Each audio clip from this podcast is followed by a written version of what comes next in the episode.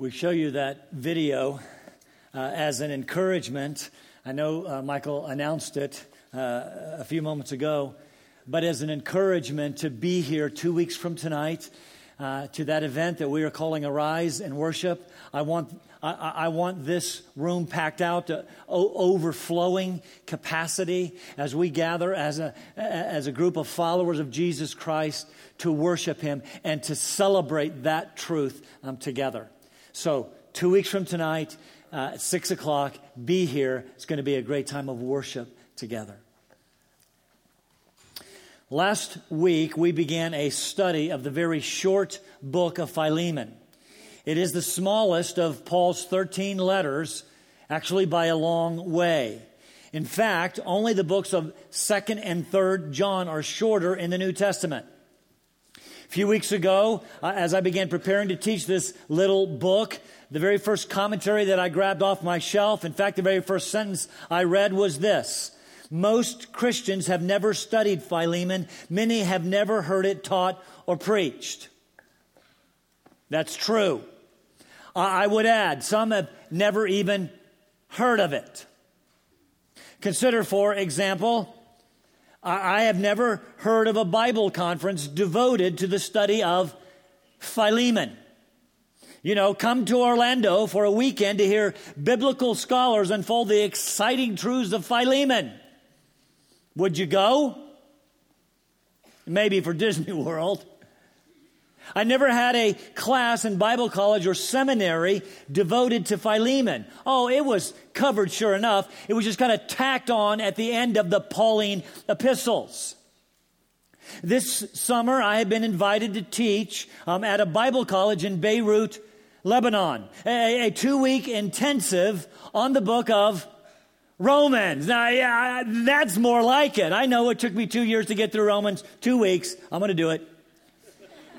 An intensive study on Philemon would take about 20 minutes. Consider, most of us have memorized verses uh, from most New Testament books. If I asked you right now to stand and quote a verse from Philemon, anybody want to do that? Didn't think so. Even in our New Testaments, it does not really appear where it belongs in the midst of Paul's letters. Again, it's just kind of tacked on at the end. I imagine that it went something like this. Some people at one point in history got together to bind the first New Testament. And they had all the books kind of gathered around there and said, How are we going to assemble all this stuff? And somebody piped up and said, Well, you know, Matthew, Mark, Luke, and, and John cover, those cover the life of Jesus. Oh, maybe those should be first. Sounds like a good idea. And someone else piped double. how about Acts next, since it begins with Jesus returning to heaven and, and the beginning of the, of the church? And since Acts tells about the, um, uh, the spread of Christianity and Paul's three missionary journeys. Let's put Paul's letters next, you know, starting with the big three, you know, those major ones, Romans and, and 1st and 2nd Corinthians. Makes sense to me. Let's do that. Then we'll follow those with the general epistles, those letters, you know, written by Peter and John and, and James and Jude. And then we should, we should finish with the book of Revelation. You know, put that at the very end since nobody really knows what it's saying anyway. Uh, and, and as they were getting ready, they had all those books gathered up, getting ready to bind it, you know, getting ready to do the three hole punch or something. Someone comes running in, hey, wait! What about this letter called Philemon? I, I just found it in the back room, stuck at the bottom of my lunchbox. Where should we put this? I don't know. Let's just let's just stick it at the end of Paul's letters before that very important book called Hebrews. That's the way a lot of people view this, this little book. Let's just be honest. Many of you have never studied the book. Maybe some of you didn't even really know that it was a book in the Bible. Really? Philemon is a book? It's not a criticism. It's just an observation because it is really rather obscure. It is the only private letter that Paul wrote, at least the only private letter that we have in our Bibles. All the rest were written, to churches or groups of churches or, or pastors of churches. I mean, who is this Philemon anyway? I mean, come on, Scott. I've heard people name their sons Matthew and Mark and Luke and John and, and Timothy and Peter and James. Got to be honest with you. I've never heard anybody call their son Philemon. How did, how did this private letter get into our Bibles anyway? And, and yet, despite its relative obscurity and seeming unimportance, we saw last week in our introduction to the book that this letter contains truth that transcends time and space. Yes, it is indeed a personal letter, but it contains truth for the church of Jesus Christ throughout time. You see, in a, in a world that maintains divisions and boundaries, all kinds of boundaries, racial and political and social and, and economic, gender, and even religious barriers, Philemon, you see, attacks at the very root of the problem. The, the fact is, one of the reasons that we can gather in this building together as, as the church, that is a, a group of people from a variety of backgrounds and experiences, even a variety of social classes, is because of the truth in this book. As you, as you look at the title slide on the screen, or perhaps the cover, covers of your bulletins, both were meant intentionally to be a bit provocative, but on close examination, you will notice the words more than a slave. That's what Christianity does. No matter who you are, no matter what your station in life, no matter how important or how unimportant you may feel, in Christ you are more. Not only to Him, but to us as brothers and sisters, believers in Christ. Well, at least that's the way it's supposed to be. This is the eternal truth of this book.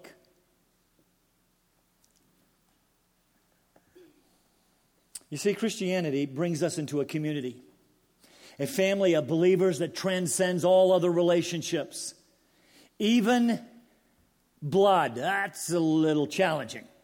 Just went a little too far there.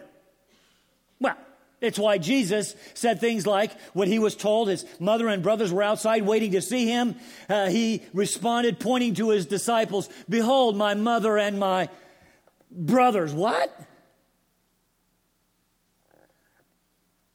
That's why he said things like, Don't think that I came to bring peace. I came to set a son against his father, a daughter against her mother. A man's enemies will be the members of his own household, his own blood. What?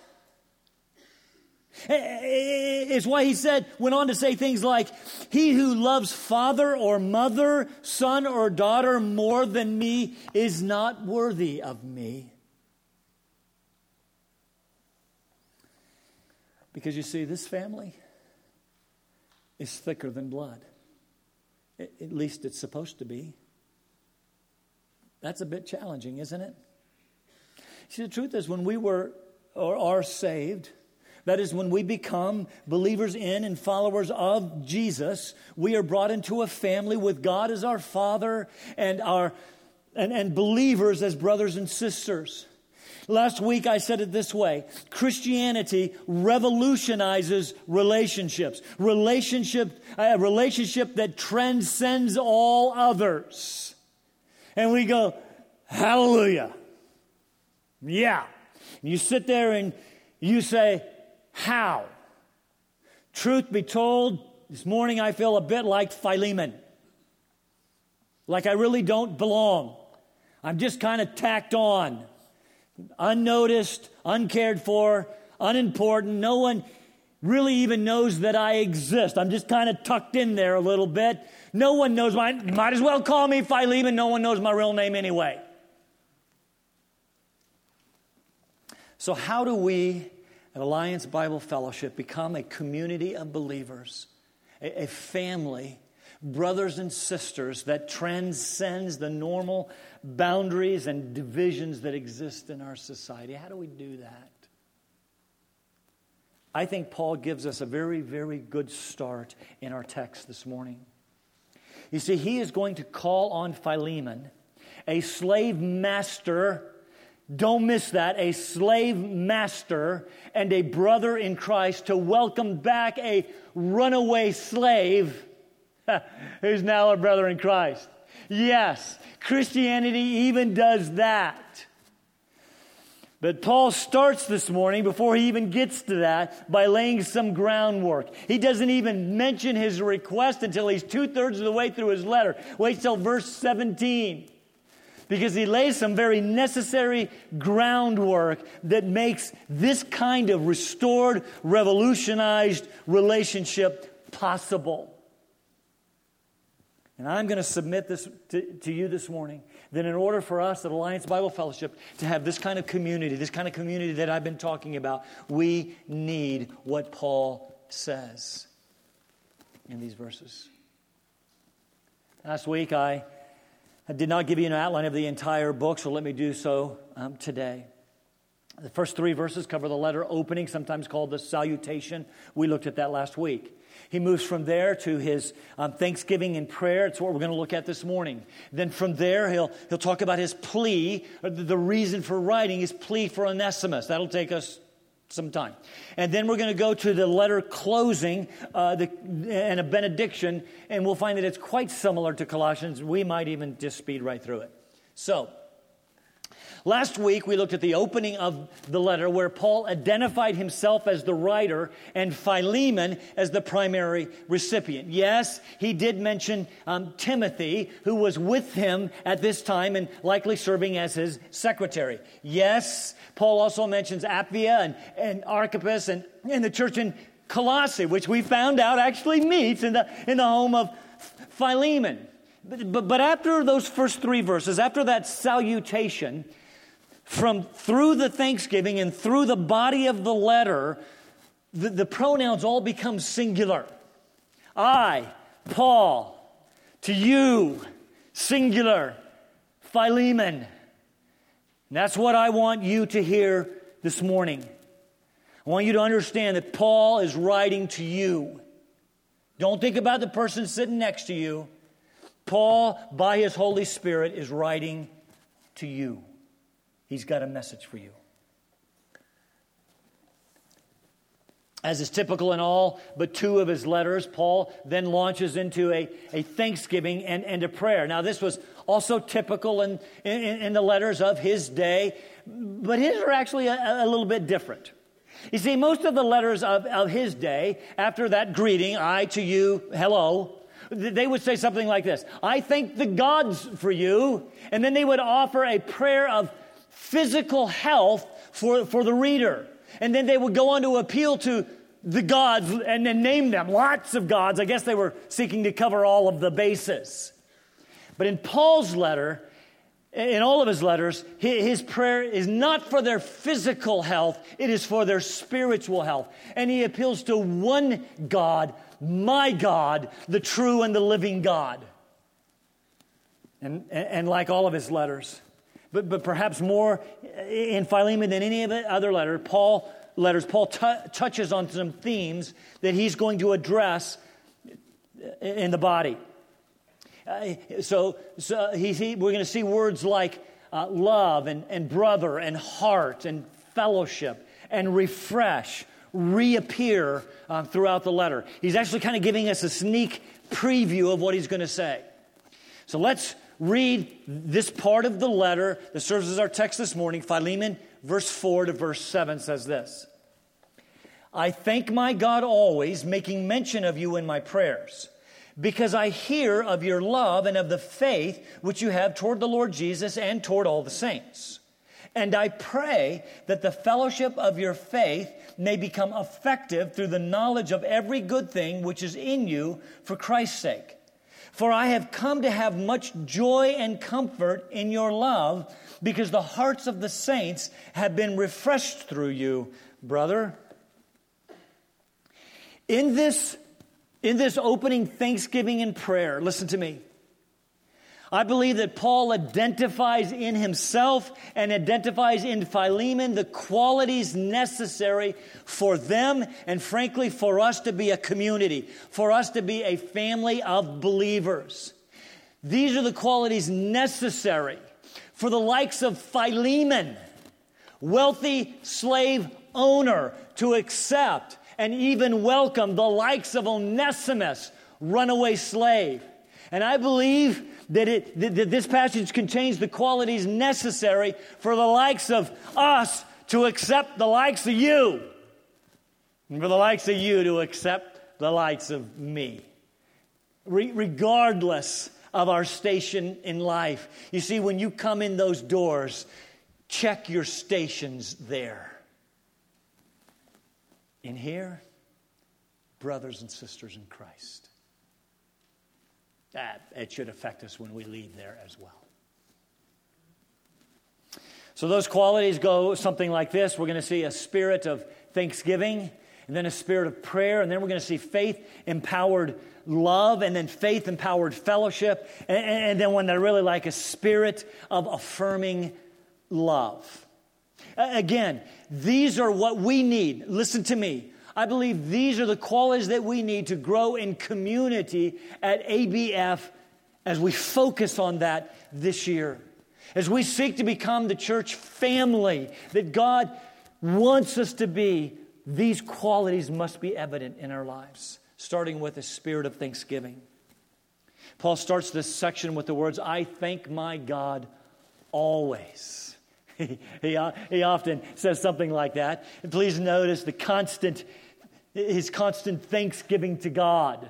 Uh, notice he says, my God, not meaning my God as opposed to yours, but it is an expression of close personal relationship. When I pray, I want you to understand something. I am talking to my God. Should take a little aside here.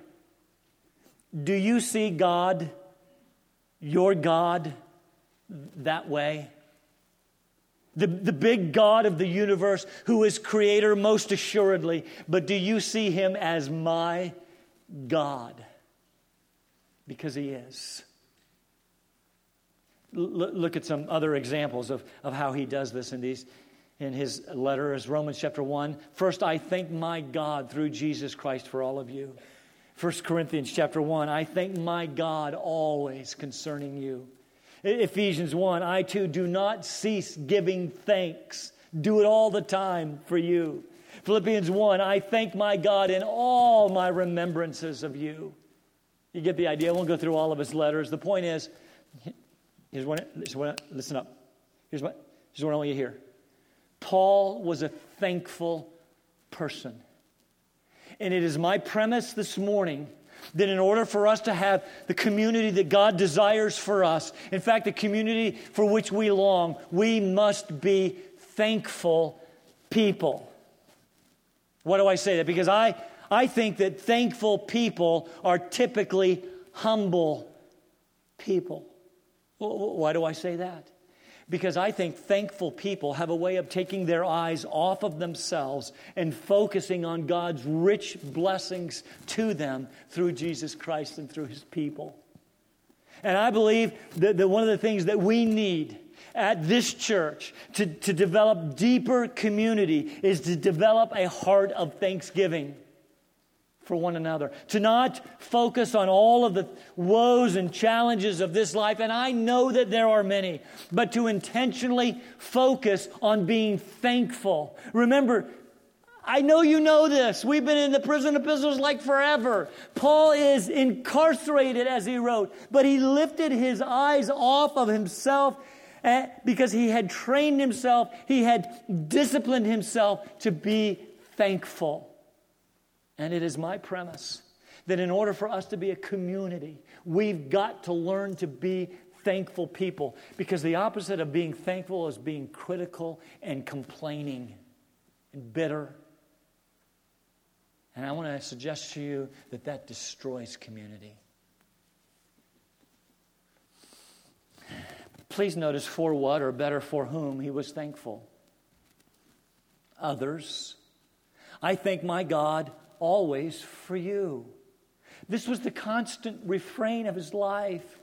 You see, when you take your eyes off of yourself and your, albeit maybe miserable circumstances, you then have the ability to see others around you and be thankful for the relationship that you enjoy with them because of the gospel of Jesus Christ.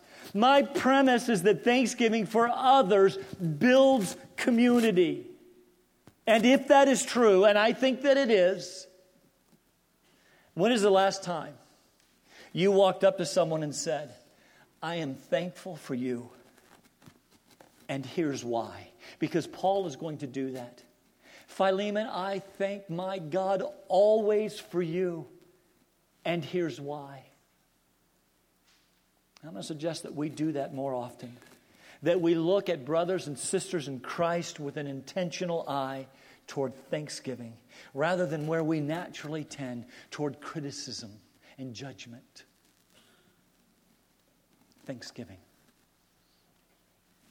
And when you do that, secondly, you'll develop a spirit of prayer. These two go together. I thank my God always. Notice again the constancy of his praying. What he means by that is whenever he thinks of Philemon and prays for him, he does so with a heart of thanksgiving. I thank my God always making mention of you, more literally, making remembrance of you in my prayers. That's important. To remember is more than just, oh, yeah, uh, someone just came to mind. I remember them. To remember them before God is asking uh, and trusting that God will actively remember them and act on their behalf. This too, I believe, builds community. Praying for others, asking God. Well, listen, we're really good at asking God to act on my behalf. But Paul says, I make mention, I remember you, I remember you before the Father, and I am asking him to act on your behalf. I believe that builds community.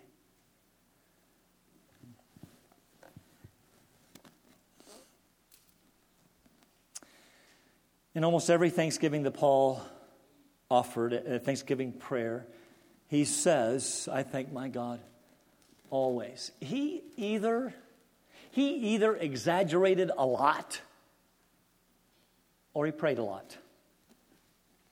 And I'm going to suggest that since he writes this under the inspiration of the Holy Spirit, that he was a man of prayer.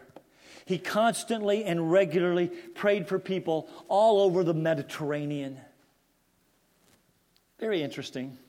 If you go back to one of his real epistles, you know, 2 Corinthians chapter 11, he lists there some of this, his, his ministry challenges. And he says some things like this I have been beaten. I, I, have been beaten with whips. I've been beaten with rods. I've been stoned. I've been shipwrecked. I've been imprisoned. I've gone hungry and thirsty. I've spent a day and a night in the sea.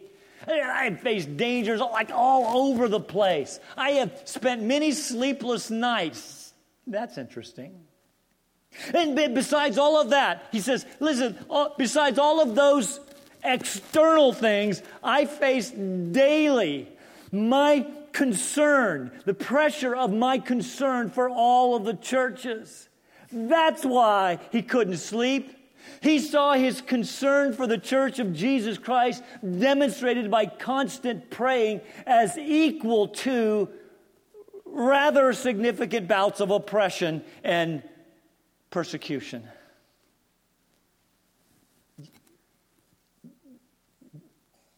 If you were to list the challenges of, of life that you're facing right now, physical challenges, spiritual challenge, would you list it? And, and besides all of that, the very worst challenge that I'm facing is my concern for my brothers and sisters in Christ. Or do we even remember them? Simple question. When is the last time you spent significant time in prayer praying for brothers and sisters? Hmm. Let me encourage us.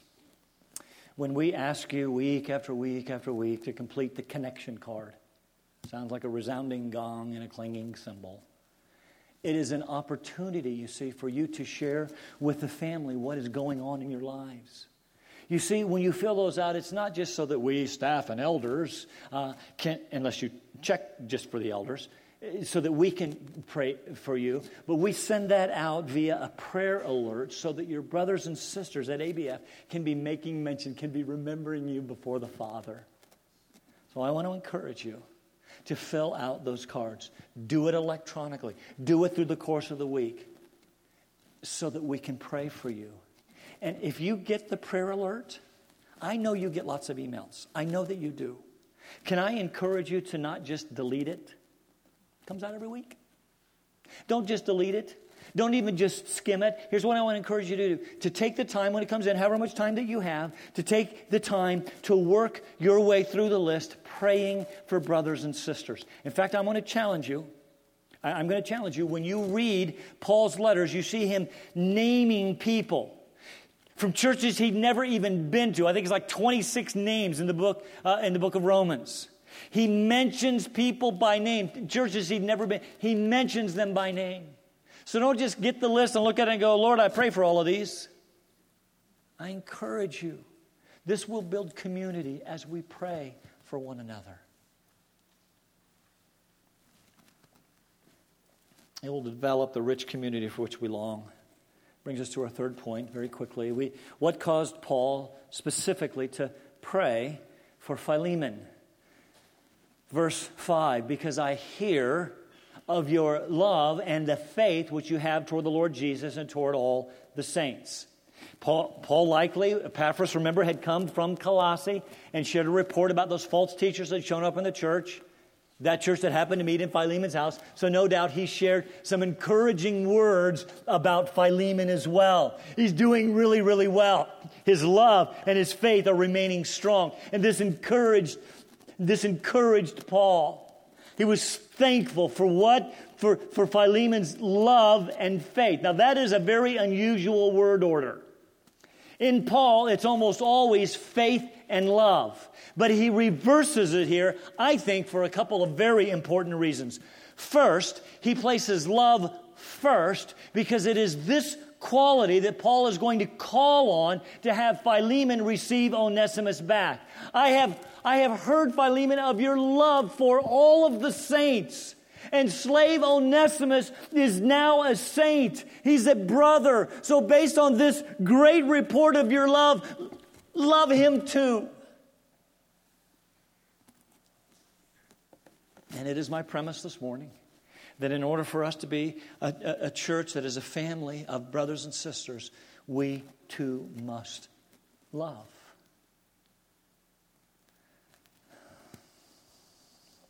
In order for us to enjoy the family relationships where we feel apart, regardless of social class, we must love each other deeply from the heart.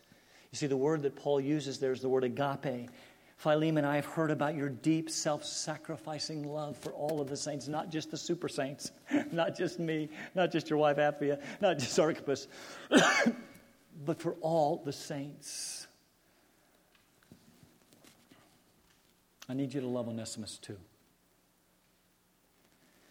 Second reason that he switches the, the order here is because it fits a very specific Greek construction called a chiasmus. Now, I've, I've, these things appear all over, all over the Bible. I, I don't think I've ever mentioned it, uh, but it's necessary for us to understand what's going on here. A chiasmus was a certain very familiar construction designed to show how certain statements fit together. And in our Western mind, we don't think this way, but it was quite common for Eastern writers and Eastern readers. So, verse 5, they would have caught it right away. It would look like this I hear of your love for all the saints. The first and the last statement goes together. This is that chiastic construction. And I hear of your faith in the Lord Jesus. The middle two statements go together. That's exactly, by the way, what he said in several of his other letters to include Colossians chapter 1, verse 4, which he wrote at the same time. Well, why do I point this out? Because at first glance, if we're not careful, it sounds like Paul is saying, I have heard of your love and faith toward Jesus, and I have heard of your love and faith toward the saints. Can I tell you something? Nowhere in the Bible are we told to have faith in saints. Can I tell you something further? If you have faith in saints, they will let you down every single time. And Jesus never will. So, so challenging is this, this wording that some of the Bibles, maybe the one sitting in your lap, translate this word faith as faithfulness. I've heard of your love and faithfulness toward Jesus and the saints. And that makes some sense. The only problem is Paul doesn't typically use this word in that fashion. And he uses the word in as faith in the very next verse. So what he's saying, following this un, very understood, very simple chiastic construction, I have heard of your love toward the saints, and I have heard of your faith in Jesus Christ. I, I, point that out uh, as well because of the way that I have titled this third point a faith empowered love. It is going to take our faith in Jesus Christ to inform, empower, and produce this kind of love. I am challenging us to, to, to go deeper in our love for each other, and it is not something that you can just muster up. That's not to say that unbelievers don't love. They do, especially within their own families and social classes. But in order for us to have this deep, self sacrificing love for one another to build family, community, regardless of social class, it is going to take Holy Spirit empowered faith through the gospel. So Paul tells Philemon, I, I, I thank my God for you always, making mention of you in my prayers. Specifically, I'm thankful that I've heard about your love toward the saints, empowered by your faith in Jesus Christ. And I thank God for that because it is going to take this kind of faith powered love to accomplish what I'm going to ask you to do when I finally get to it in verse 17. But right now, points four and five very quickly. He actually expands on this love and faith, and it's another chiastic construction because he mentions love and faith, and then he talks about faith and love. Faith in verse 6 and love in verse 7. First, faith. When I pray for you, here's what I ask for I ask that the fellowship, that is the koinonia, the partnership of your faith, may become more effective. Not that it wasn't effective, heard some good things about you, but that it will become more effective and that it will grow to an ever uh, more effective, um, uh, grow to be uh, ever more effective through the knowledge of every good thing which is in you for Christ's sake. I can't even say the verse.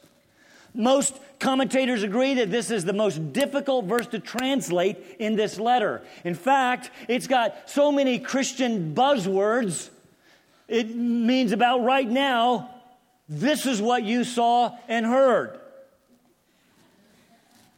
Right? I've shown this for you before. We have a tendency when we see these Christian buzzwords t- piled up on each other, we don't. We just kind of read through a verse or read through a chapter and realize we don't even know what we just read. So I need you to wake up for just a moment. It's difficult not only because of the language, but because of how to translate it. That's maybe why your translation has it a bit different than what's on the screen. The point is this here's what I want you to get. There is a fellowship, a partnership, a bond of life that we enjoy because of our common faith in Jesus Christ. This is what ultimately makes us a family. We believe in Jesus, and as we do, we will enjoy an ever deepening fellowship. And Paul says, I pray that your faith empowered fellowship, your partnership, will become even more effective through a deeper and, and, and more meaningful and growing knowledge. Now, why do I say it that way? Because he uses a specific word for knowledge that speaks of an experiential knowledge. So, so don't miss that. What he's saying is, I am praying that you will grow so that your, your faith will become uh, your fellowship of faith will become more effective, so much so that it grows in this experience of knowledge that you enjoy with one another. This isn't just head knowledge, this is knowledge that we enjoy as we walk the Christian life together. This is what he's saying. And it's possible because this knowledge is in you. And he says, I want you to do this because this is for Christ's sake. Again, lots of words. Let me summarize it from, from, from one commentator, I think, states the purpose of this verse well. Philemon, I am praying that the mutual participation that arises from your faith in Christ might become effective in leading you to understand and to put into practice all the good that God wills for us that is found in our community. And I want you to do this for the sake of Christ. We can do this.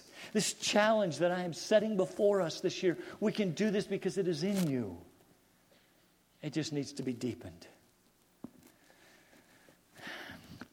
Would you stop at this point and notice how Paul is building Philemon up? He is encouraging him. He is expressing confidence that because of Philemon's ever increasing fellowship of Christian faith, that he will actually have what it takes to be able to do what Paul's eventually going to ask. Brings us very quickly to our last point in our conclusion. Verse 7 the spirit of affirming love. He says these very encouraging words. Um, oh, well, that thing just fell off, didn't it? Has it been off the whole time? Ah. Nobody said anything. I was kind of dangling, kind of flapping in the wind, aren't I? okay, here we go. Has it been distracting? Now it's really distracting to me.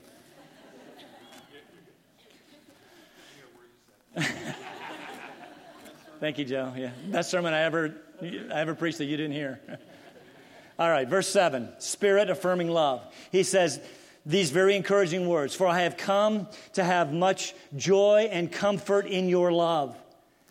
Remember, Paul's in prison, but the report of Philemon's faith, which is producing love for all of the saints, has brought him joy and comfort. And not only for me, he says, but for the hearts of the saints who have been refreshed because of you, brother.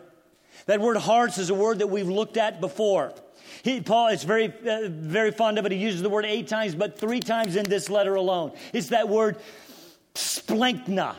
It refers to the intestines. It refers to the guts. It refers to the inner being. The, the, saints have been refreshed to the very center of who they are. They can feel it in their gut because of your love, brother. And because he uses that word refreshed, I mean, then he goes on to say they've been refreshed, and he says that on purpose. When he finally gets to his request about Onesimus, Paul says some things like this, verse 12 I have sent him back to you in, in, in person, that is, sending my very splanchna, my heart. Verse 20, yes, brother, let me benefit from you in the Lord. Refresh, there's the word, refresh my splanchna in Christ. Paul is encouraging him, this continued, ever growing, ever greater godly behavior. Calls him brother, a term of endearment. You've encouraged me in the hearts of the saints as well. They have been refreshed. Now keep refreshing me in the Lord. Now, it seems like at this point, that Paul is buttering Philemon up, doesn't it? I mean, he just kind of puts him on the spit and turns him over and keeps on basting him, pouring it on thick to get something from him. Not exactly. We have to understand that there is a difference between empty, self serving flattery and Christ honoring affirmation to, to encourage continued godly behavior for the sake of Christ and his church. There is a difference between empty, self serving flattery and affirming godly behavior in other people. That's what Paul is doing. Philemon, your faith empowered love is an encouragement, and I thank God for it. And I'm going to pray that it will grow to an even greater degree, that it will become more effective, and it will be demonstrated by you completing what I'm going to ask you to do. And I finish with this. We need to learn from that. When we see Christ exalting faith in others, when we see that faith producing self sacrificing works of love, we should acknowledge and affirm it. We should encourage it. Encourage it. It is not flattery to get what you want, it is encouragement to brothers and sisters in Christ to continue to grow toward Christ like maturity as we pursue that building community as brothers and sisters in Christ. Loving, Christ honoring community. You see, as I look around this room, I see growing, loving Christ exalting, gospel centered, word saturated love. And I want to encourage you, brothers and sisters, to allow it to grow all the more. Let's stand for prayer.